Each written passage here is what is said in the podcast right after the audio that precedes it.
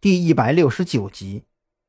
喂，小兰，老王，蓝雨桐显然听出来是王啸天的声音。你们已经回来了吗？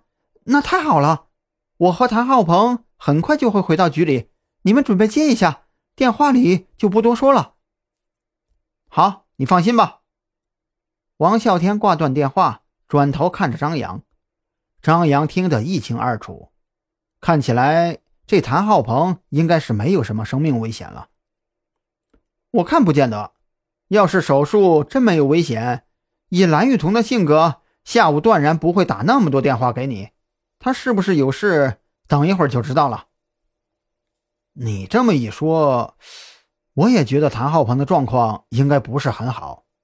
张扬耸耸肩，他刚才说谭浩鹏没事，其实指的是他身上的危险已经解除了。不过王啸天既然理解错了，他也懒得解释。二十多分钟以后，一辆救护车由远而至，停在了特侦局的门口。韩大并不认识这辆车。当汽车靠近的时候，他就已经提高了警惕。张扬隔着窗户都能明显看到，韩大已经把他房间里的枪打开了保险。韩大的警惕性不比特侦局的任何人差。救护车很快靠近特侦局的大门，蓝雨桐隔着车窗盯着里面，也没有跟韩大打招呼的意思。但是即便如此，韩大也还是用最快的速度关上了强制保险。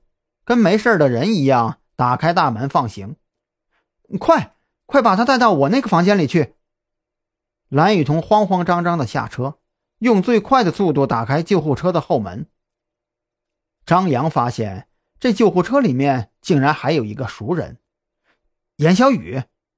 张扬有些意外：“张先生，你好。”严小雨连忙笑呵呵的跟张扬打了一个招呼。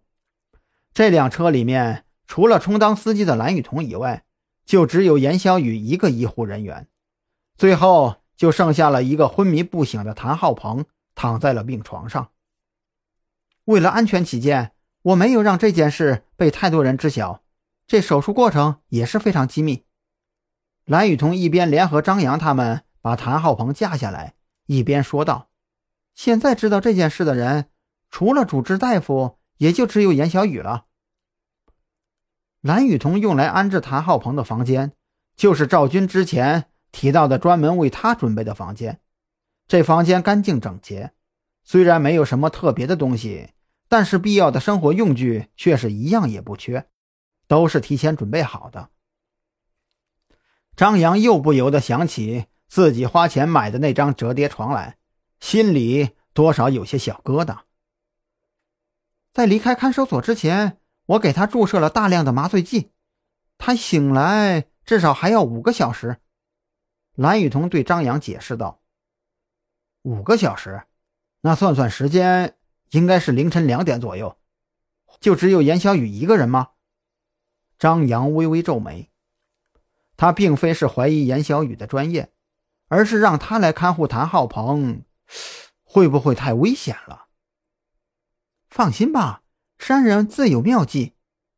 蓝雨桐俏皮的挑了挑眉毛，旋即就和严小雨一起合力把谭浩鹏固定在病床上，并且捆住了他的手脚。哎，你别太用力啊！如果导致他伤口开裂，那可是非常危险的。严小雨时刻关注着蓝雨桐的动作，时不时的还关注一下谭浩鹏的脉搏跳动。这也是为了你的安全。这个人。或许就是一个连环杀人案的主凶。张扬在一旁劝说：“那你们也不能这样啊，太小看我了吧？他刚刚做过的那可是胸腔手术，根本不可能移动的。而我可是武警医院的护士啊，怎么可能连他都对付不了？”张扬不说倒还好，这样一说，严小雨越发的不满了。防患于未然总是好的嘛。张扬暗叹：“这女人还真是难懂。她分明是在为严小雨着想，怎么到最后反而还没落着好呢？”